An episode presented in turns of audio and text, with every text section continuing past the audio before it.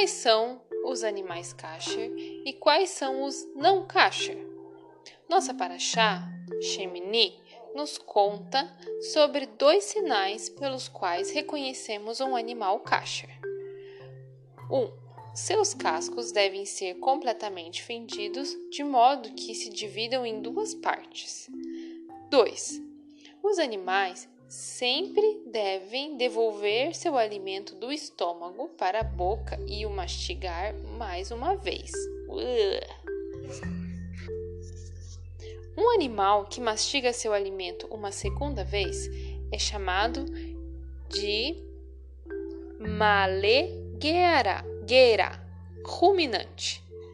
Hashem nos criou com uma maneira especial ele não tem os dentes da frente superiores, mas possui quatro estômagos. Quatro estômagos? É uma vaca. E eles não mastigam a comida bem. Ela é cortada de forma irregular. A comida vai para o primeiro estômago, depois para o segundo estômago, dali ele é puxado de volta para a boca e o animal então mastiga mais uma vez apropriadamente. Depois, a comida vai para o terceiro estômago e finalmente para o quarto estômago, onde ela é digerida. Um animal é kasher somente se tiver ambos os sinais: seus cascos completamente fendidos e 2. Um maleguerá.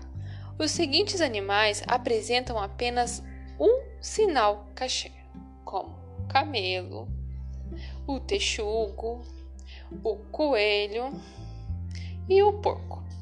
A Torá nos adverte a tomar cuidado para não nos enganarmos com estes animais, que têm apenas um sinal kasher. Se nós os observarmos de perto, veremos que falta a eles o outro sinal.